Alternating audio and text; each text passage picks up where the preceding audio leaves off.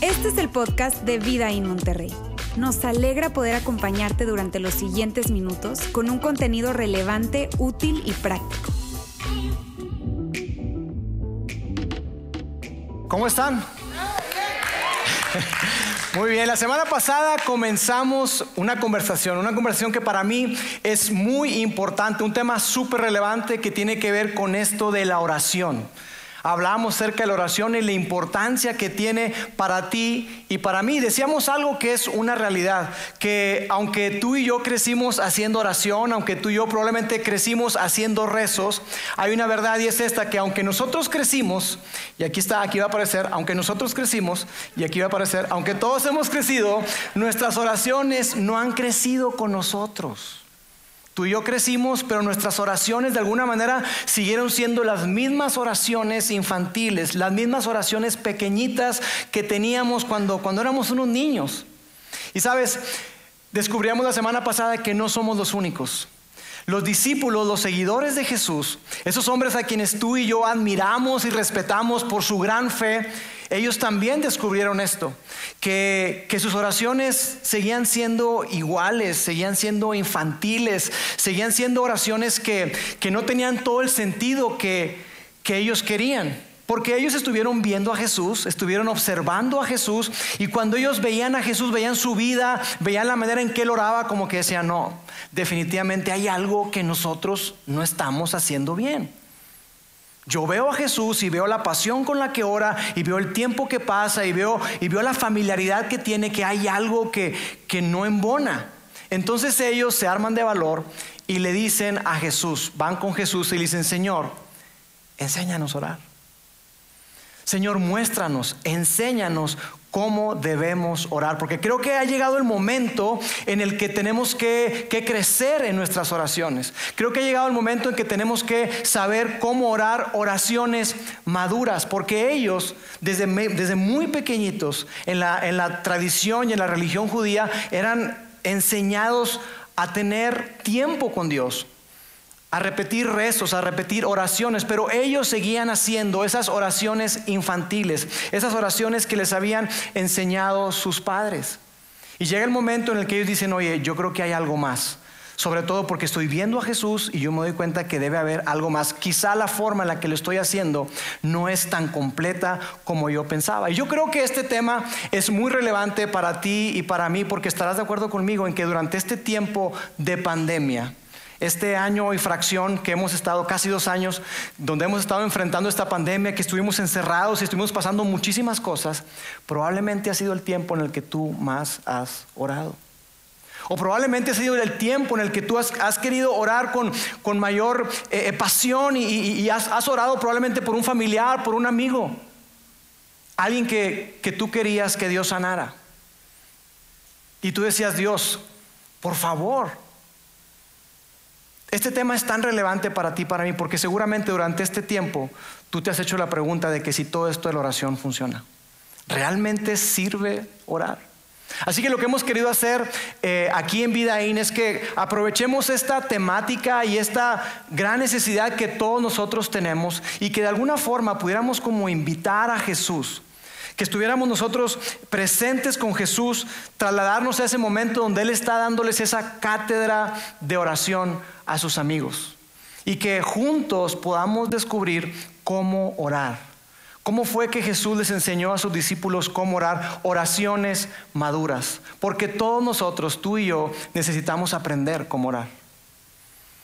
Tú y yo necesitamos aprender cómo orar. Tenemos que crecer en esto de la oración. Porque si prestas atención, si tú y yo prestamos atención, podemos confirmar que si escuchamos a alguien orar, si, si, vamos a un servicio religioso, probablemente tú te vas a dar cuenta y vas a confirmar que necesitamos aprender cómo orar. Y probablemente esto, que quizá no sabemos lo que estamos haciendo cuando oramos.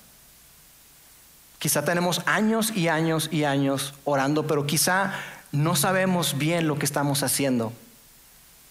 Cuando estamos orando. Así que estos discípulos de Jesús se acercan con Él y lo ven comiendo, lo ven dando gracias por los alimentos, lo ven en el camino, lo ven haciendo milagros, incluso orando oraciones súper breves antes de hacer un gran milagro como resucitar a Lázaro, cuando le dice, Dios, gracias porque yo sé que tú siempre me escuchas.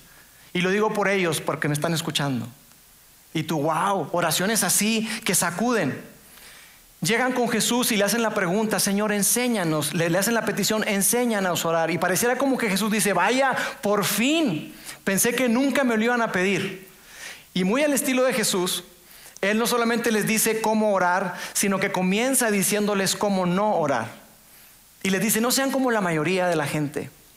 La mayoría de la gente religiosa especialmente que son hipócritas, no sean como ellos que son golpe de pecho, no sean como ellos que piensan que son escuchados porque son tan elocuentes cuando oran, porque tienen un gran conocimiento bíblico, porque tienen y oran con una pasión increíble, porque tienen una religión wow, impecable, porque se portan bien, no seas como ellos. Porque Dios no es movido por nada de eso. Pareciera que pensamos que, podemos torcerle el brazo a Dios, al Dios, al creador del universo, y someterlo a nuestra voluntad. Pero yo pregunto, ¿tú quieres un Dios así? ¿Un Dios que es tan manipulable, que se somete a tus deseos y que hace lo que tú le pides como si fuera ese, ese genio de la lámpara? Yo estoy seguro que tú y yo no queremos un Dios así. Porque un Dios así es un Dios pequeñitito, es un Dios muy, pero muy chiquito y no es digno de tu admiración ni la mía. Y no es digno de nuestra adoración. Ese Dios creador del universo no está para cumplir nuestros deseos, sino más bien tú y yo existimos para Él. Así que tú y yo no queremos un Dios así. Y entonces cabe la pregunta, ¿cómo es que tenemos que orar?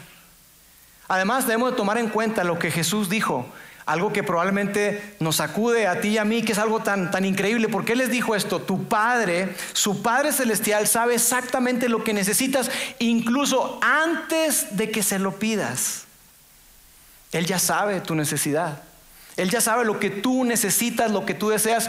Él ya lo sabe. Y probablemente para ti pueda ser algo muy motivante. Para mí, el, el hecho de pensar de que Dios, el Dios del universo, conoce mis necesidades, para mí es wow, qué padre. Qué increíble, pero por otro lado también debo reconocer que llegan momentos en nuestra vida, cuando estaba más chavo, llegó un momento en que yo decía, oye, pues entonces si Dios ya, ya conoce todo, pues entonces, ¿qué caso tiene orar? Y nos hacemos esta pregunta. Si Dios sabe lo que necesito antes de que se lo pida, ¿para qué orar entonces? ¿De qué sirve orar? ¿Cuál es el punto de orar? ¿Para qué tomarnos el tiempo? ¿Para qué dedicarle? Si, si al fin de cuentas Dios ya sabe todo. Dios ya sabe todo lo que necesito antes de que se lo pida.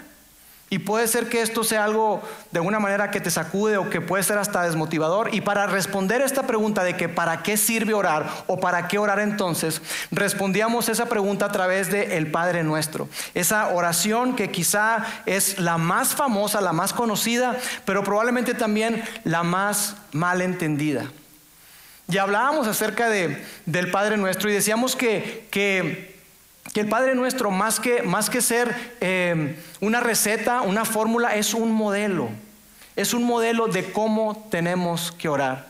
¿Qué elementos debemos de incorporar? No es una receta, una fórmula mágica en la que tú repites y las palabras textuales y entonces algo milagroso va a suceder. Porque amigos, hacer eso es reducir la oración a una superstición. Orar de esa manera es reducir la oración a palabras mágicas. Pero eso no es la manera en que Dios quiere que oremos. Orar es un modelo, no es una receta y no es superstición. Así que veíamos la semana pasada eh, esta primera parte, esta primera parte del Padre Nuestro que dice de la siguiente forma. Padre Nuestro que estás en los cielos, tú Dios, creador del universo, creador de los cielos, creador de todo, eres mi Padre. Qué increíble que nos podamos dirigir a Él así. Padre nuestro que estás en los cielos, santificado sea tu nombre. Tu nombre está separado de todos los demás. Tu nombre está por encima de todos los demás nombres. Tu nombre es amor. Tu nombre es protección. Tu nombre es provisión. Tu nombre es eterno. Tu nombre es infinito. Dios, tú estás por encima de todo. Y aún así, eres un Dios íntimo, personal, que está cerca de mí y que me entiende. Y continúa y dice, venga tu reino, tu reino de justicia, tu reino de amor, tu reino de paz, tu reino de compasión. Que venga tu reino y que se establezca en la tierra, que tu reino sea establecido y que se haga tu voluntad, así en la tierra como en el cielo.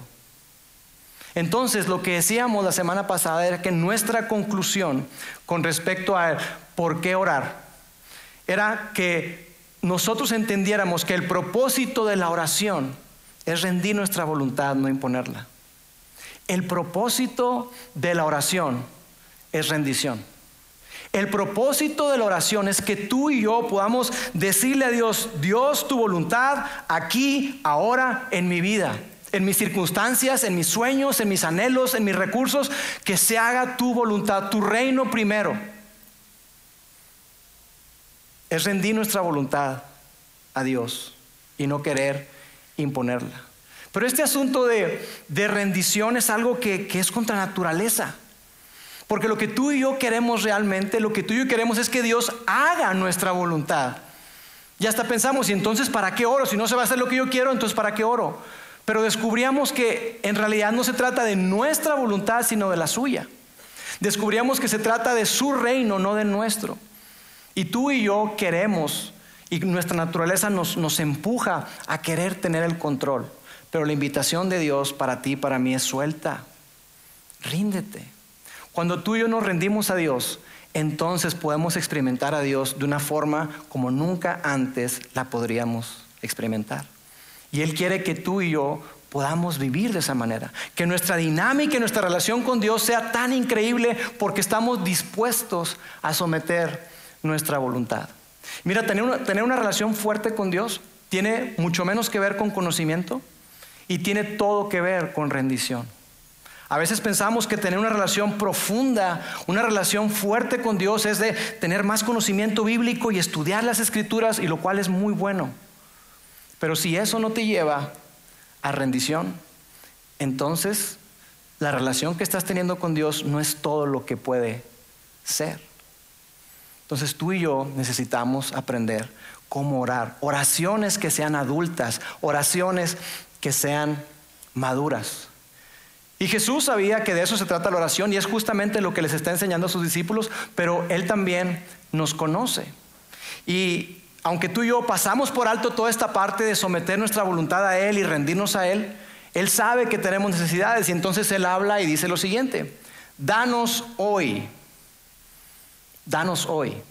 Y si tú eres como yo, probablemente dices, vaya, por fin me toca. Dame, dame, dame, dame. Ya llegó el momento en el que ahora sí voy a descargar todas mis necesidades, mis listas de deseos. Pero eso no es lo que Jesús está enseñando. Jesús no está tomando minuta o lista a ver, ajá, ¿y tú qué vas a querer? Ok, muy bien, ¿con chocolate o con espuma o no? Jesús no está haciendo eso, Jesús más bien nos está enseñando un modelo de oración y nos habla de tres componentes. El primero tiene que ver, que ya lo mencionamos la semana pasada con esto de la rendición, pero después cuando se trate de pedir tres cosas, y quiero que tú las recuerdes, es muy fácil porque las tres comienzan con P, son las tres P. La primera es provisión. Yo quiero, yo quiero que ores así, dice Jesús. Quiero que ores por provisión. Yo quiero que ores de esta manera, quiero que ores por perdón. Y yo quiero que ores por protección. Ahí están las tres P. Provisión, perdón y protección. Esa es la manera. Yo quiero que tú ores por esto. Eso es lo que está diciendo Jesús. Yo quiero que ores por provisión, quiero que ores por perdón y quiero que ores por protección. Así que vayamos a ver entonces la primera P, que es provisión. Y dice así, danos hoy el pan nuestro de cada día. Y seguramente tú has orado, has, rezado esta oración muchísimas veces.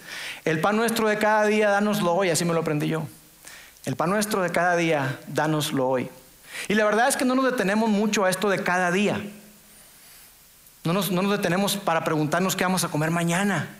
A menos que estemos atravesando una situación complicada, una situación económica difícil, alguna crisis o que estemos desempleados. De otra manera, difícilmente nos detenemos a esta frase de que el pan nuestro de cada día. Pero para poder entender qué es lo que estaban interpretando estas personas, los seguidores de Jesús que estaban escuchando esta oración, sería necesario entender el contexto. El contexto tenía que ver con ese maná del desierto. Cuando Jesús habló y les dijo, danos hoy el pan de cada día, ellos automáticamente en su mente se trasladaron a una época en el desierto, donde después de pasar más de 430 años en Egipto, salen de ahí, pero están dando vueltas en el desierto durante 40 años. Están ahí dando vueltas. ¿Y sabes qué es increíble? Que Dios los mantuvo durante esos 40 años. Y les dio el maná, que era una porción de alimento, dicen algunos estudiosos que eran como unas hojuelas que caían del cielo como escarchas.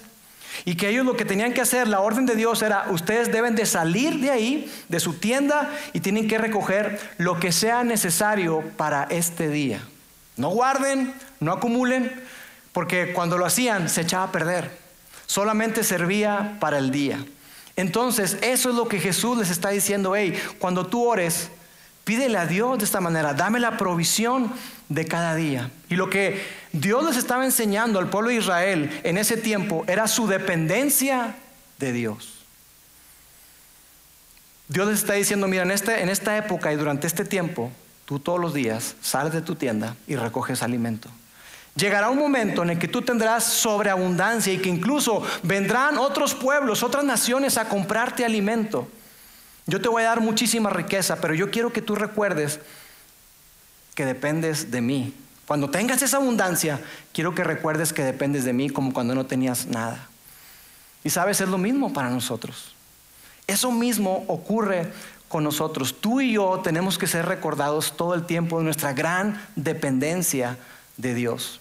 Probablemente hoy no sé cuál sea eh, tu naturaleza, no sé cómo te esté yendo eh, financieramente, económicamente, probablemente te está yendo súper bien y qué padre, gracias a Dios. Pero probablemente, como muchos de nosotros, llegará el tiempo en que vas a experimentar escasez. Llegará el tiempo en que te vas a dar cuenta que no todo es abundancia. Y entonces tú vas a recordar que dependes de Dios para tu abrigo, para tu alimento, para tu salud física, mental, emocional. Tú y yo dependemos de Dios cada día. Cada día dependemos de Dios para todo esto. No solamente de vez en cuando, todos los días de nuestra vida, tú y yo dependemos de Dios. Así que llegará un momento en el que tú y yo seremos forzados a recordar, cuando estemos atravesando por esas situaciones complejas, en que dependemos de Dios, que nuestra vida misma depende de Dios. Y si algo nos vino a recordar la pandemia fue justamente eso. Dependemos de Dios. Pensábamos que todo estaba ya en automático. El trabajo, la economía, la salud. Y esta pandemia vino recordando lo frágiles que somos, lo frágil que es la vida. Pero sabes, a pesar de que, de que la invitación de Jesús y la invitación de Dios es a que nosotros dependamos de Él, es difícil en esta cultura. Es muy difícil porque vivimos en una cultura donde nos empuja a abrazar la idea de que somos merecedores de todo. Nos merecemos todo. Por nacer y existir ya te mereces todo. Los jóvenes hoy, las generaciones hoy, traen una gran lucha con esto. Porque creen que por el hecho de existir se merecen absolutamente todo. Y claro, nosotros como padres queremos darles todo, pero caemos en un círculo en donde, en donde caemos en la trampa de pensar que al dar entonces nuestro valor está asociado con eso. Es difícil en esta cultura. Y sabes algo que yo he aprendido a hacer, a incorporar en mis oraciones, y te mentiría si te dijera que todos los días lo hago, pero no lo hago de vez en cuando es incorporar un texto que está en Proverbios que escribió el rey Salomón, el tercer rey de Israel, y que habla justo de este concepto que está hablando Jesús y que nos ayuda a combatir la cultura en la cual vivimos, una cultura de derechos, una cultura de falta de agradecimiento, una actitud de ingratitud. Y este pasaje nos, ayuda y quiero, quiero compartirlo contigo. Aquí el, este hombre que está escribiendo este texto está como haciendo una oración y dice, aleja de mí la falsedad y la mentira. No me des pobreza, a lo cual todos decimos amén. No me des pobreza, ni riqueza. Ah, caray. No me des pobreza ni riqueza, sino solo el pan de cada día. Dame justo lo que necesito para vivir. Porque teniendo mucho, podría desconocerte y decir, ¿Y quién es el Señor? ¿Quién es Dios? Todo lo que he obtenido lo he logrado solo. A mí nadie me regaló nada. No hemos escuchado eso, hemos dicho eso. A mí nadie me regaló nada, me costó. Yo soy dueño y arquitecto de mi destino y yo construí todo este imperio, todo este eh, restaurantes, edificios, bienes raíces, lo que puedas tener. Yo lo construí solo. Podemos caer en eso. Y nuestra tendencia natural, gravitamos hacia eso. Y por otro lado dice, podría llegar a robar y deshonrar así el nombre de mi Dios. Podría llegar el momento de que yo llego y maldigo el nombre de Dios y digo, Dios, ¿por qué? ¿Por qué no tengo? ¿Por qué estoy batallando?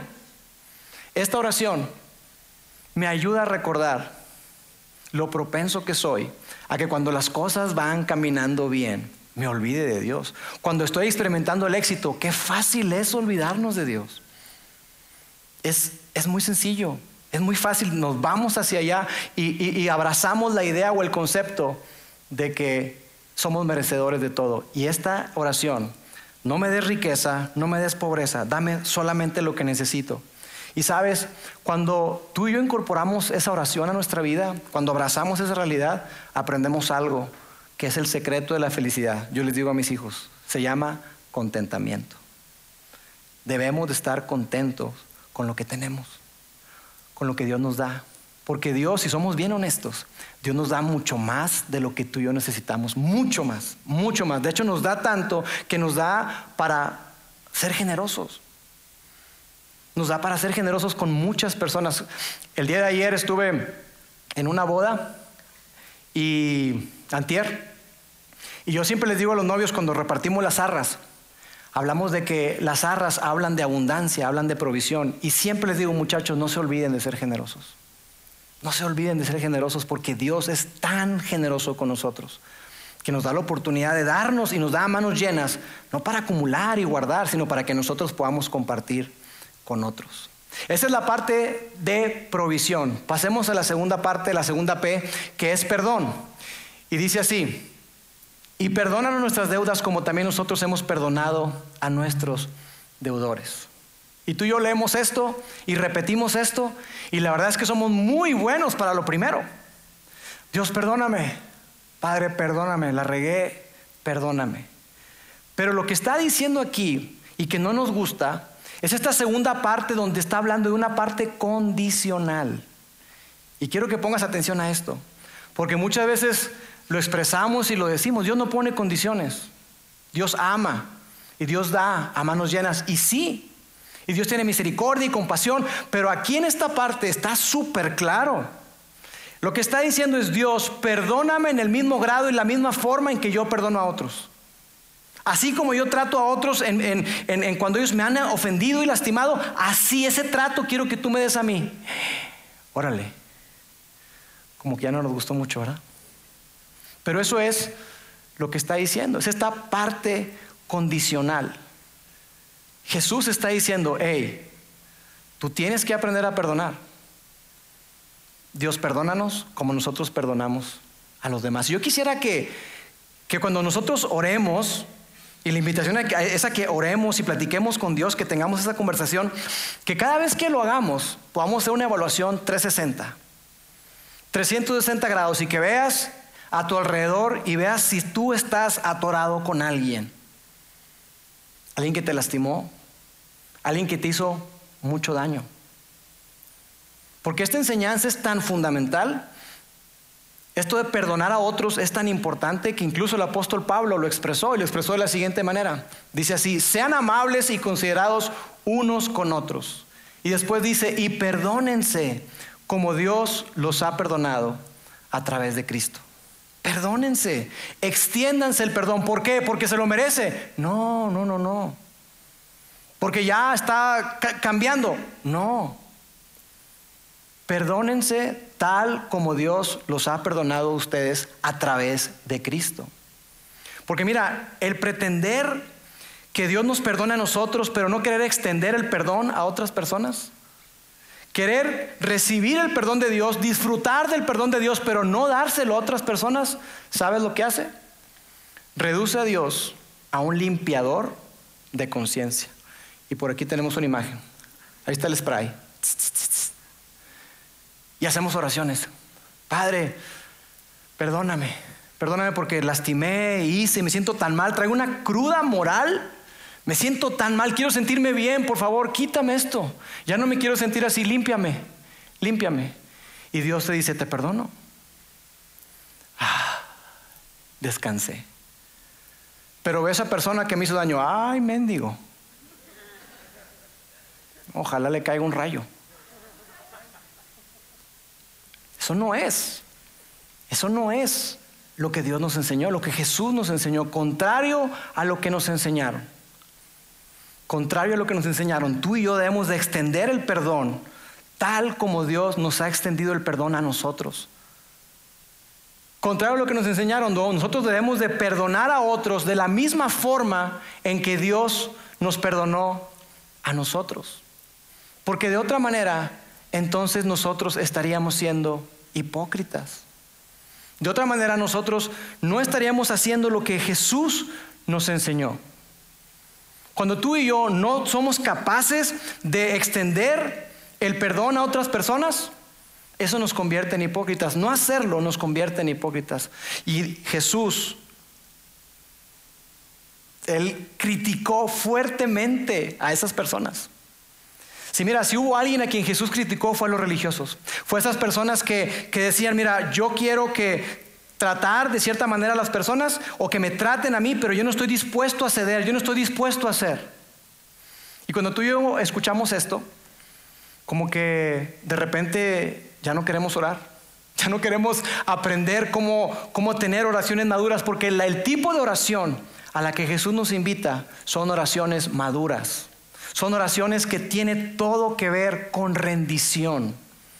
Por eso descubríamos la semana pasada que el objeto el objetivo de la oración es someter nuestra voluntad, no imponerla.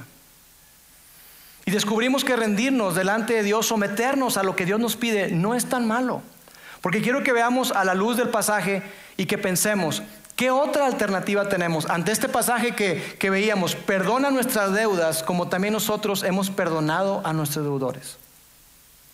¿Qué otra opción tienes?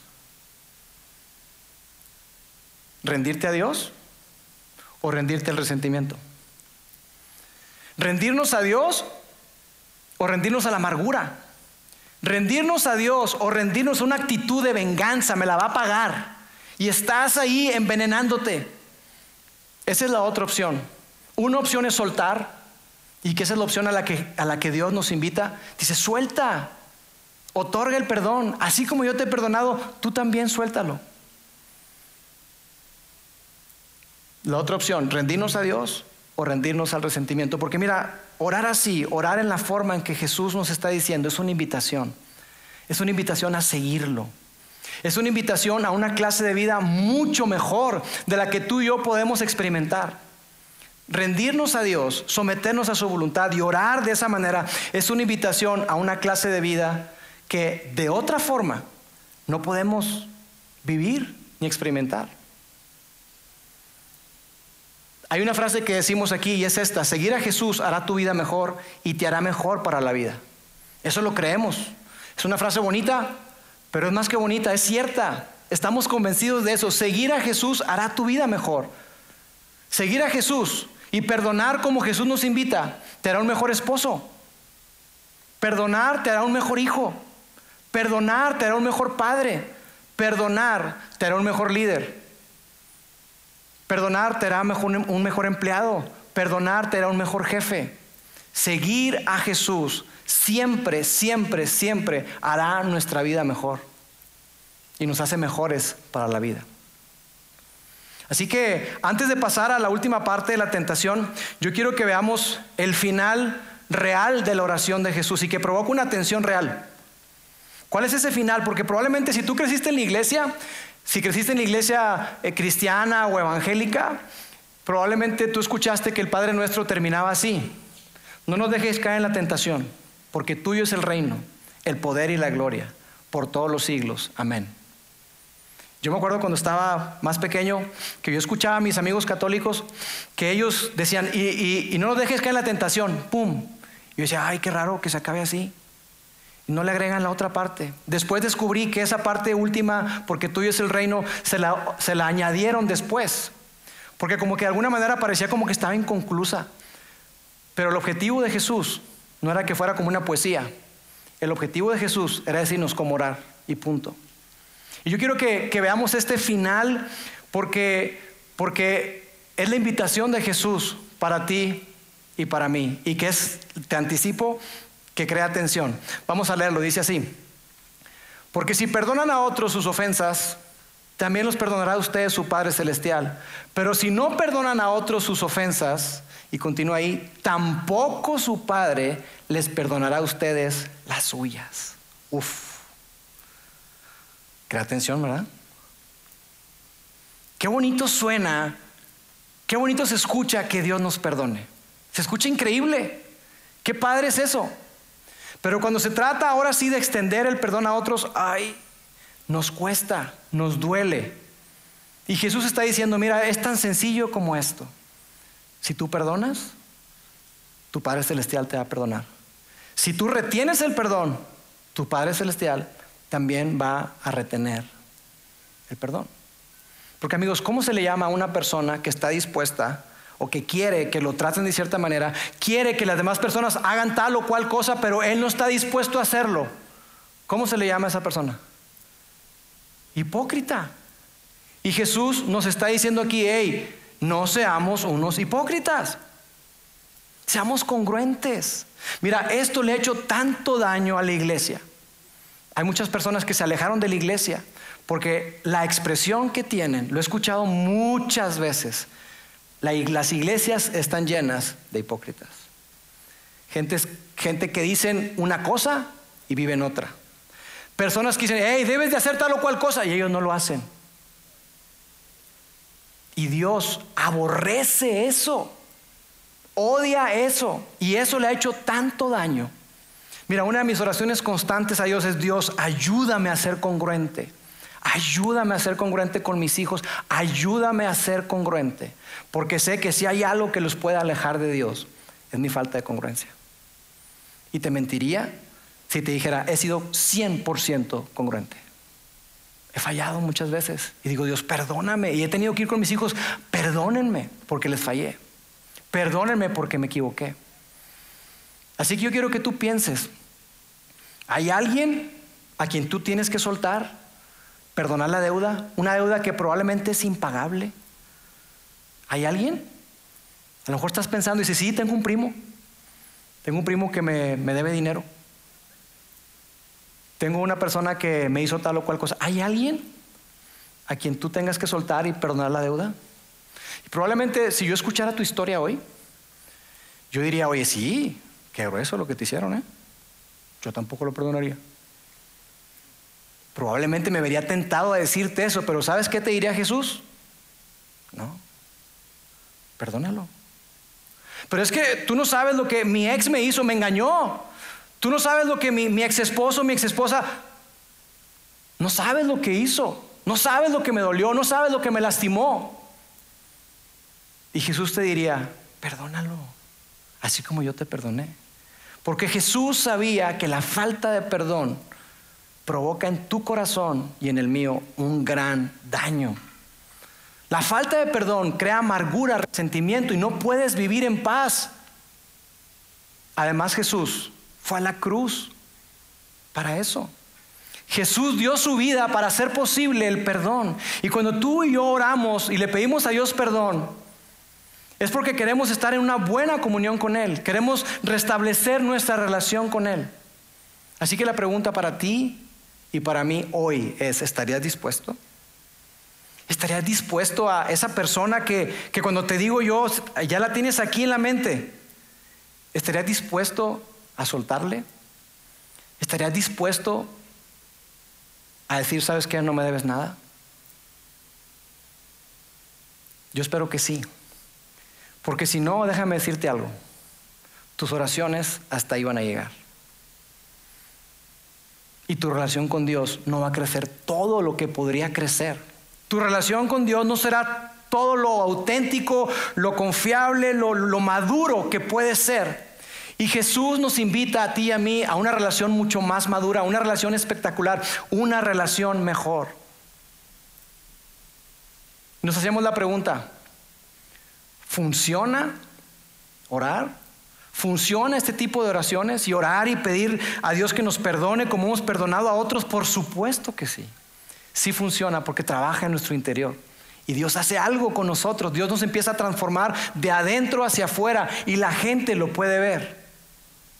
La gente puede darse cuenta. Porque ¿sabes cómo se llama eso de pretender estar bien con Dios y no con los demás? O creer que estamos bien con Dios pero no estamos bien con los demás. Tiene un nombre. Se llama religión.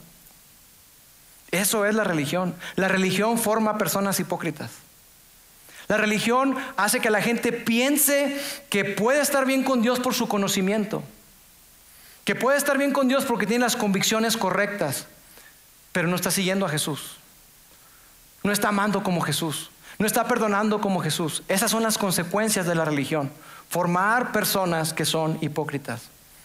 Y probablemente tú por eso te alejaste de la iglesia. Y yo te pido perdón. Porque la gente religiosa, por muchos años, hemos juzgado, hemos señalado en vez de amado. Y la invitación de Jesús para nosotros es ama, perdona. Mi descubrimiento es que entre más adulto soy, entre más grande soy, es que cuando me enfoco en el trabajo que Dios aún tiene que hacer en mí, estoy menos preocupado por el trabajo que Él aún tiene que hacer en ti. Entre más me doy cuenta de lo que Dios todavía tiene que trabajar dentro de mí, menos me ocupo en lo que Él tiene que hacer en ti. Más fácil puedo perdonar.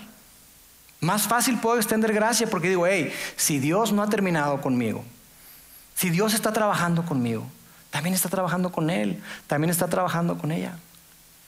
Así que cuando yo me descubro orando y pidiéndole a Dios, Dios, cámbiala, cámbiala, que ya no actúe de esa manera, que ya no reaccione de esa forma. Cuando yo me descubro o me sorprendo orando de esa manera, digo, ay, Dios tiene que trabajar tanto en mí. O cuando batallo para perdonar y digo, es que me lastimó demasiado. Señor, no puedo perdonar, no puedo soltar.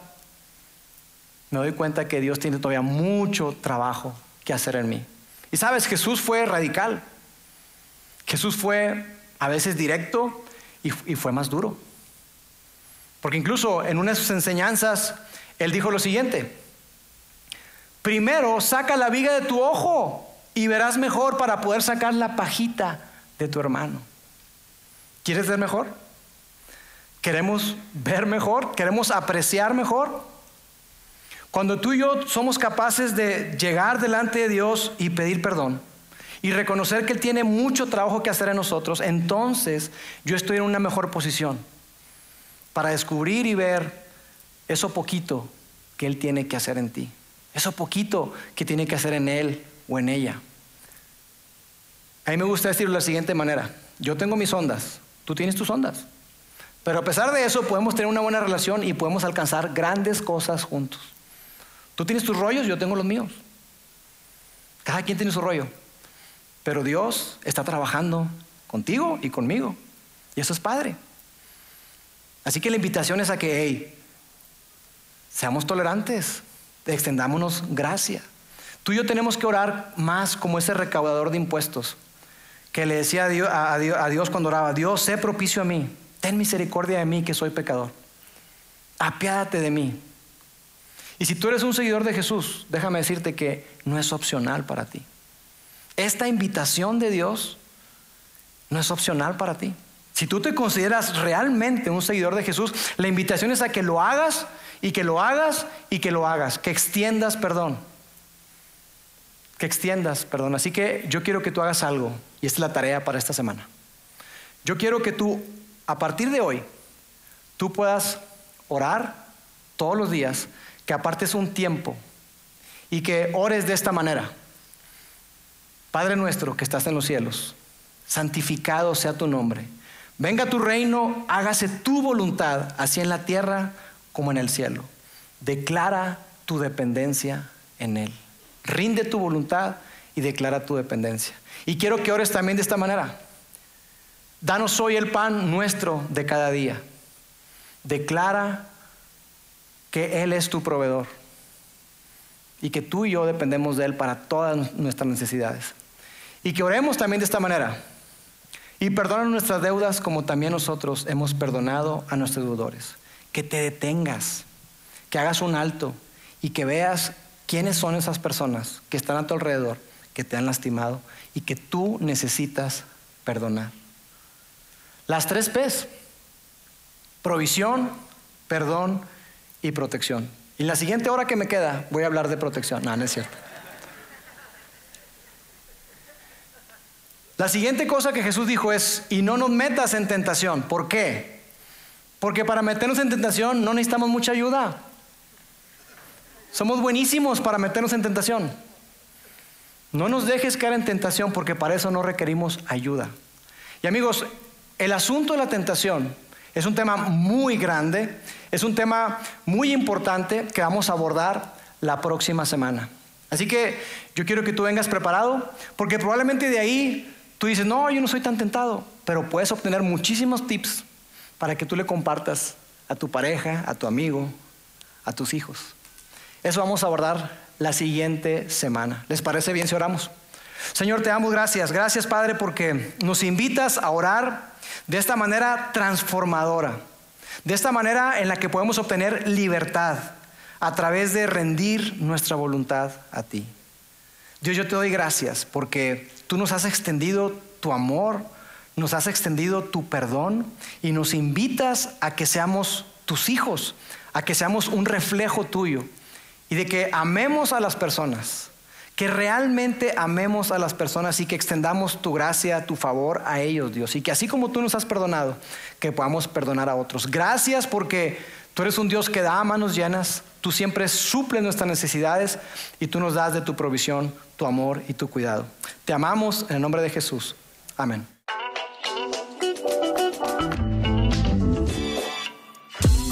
Sigue conectado a los contenidos de Vida en Monterrey a través de nuestro sitio web y de las redes sociales. Muy pronto estaremos de vuelta con un nuevo episodio.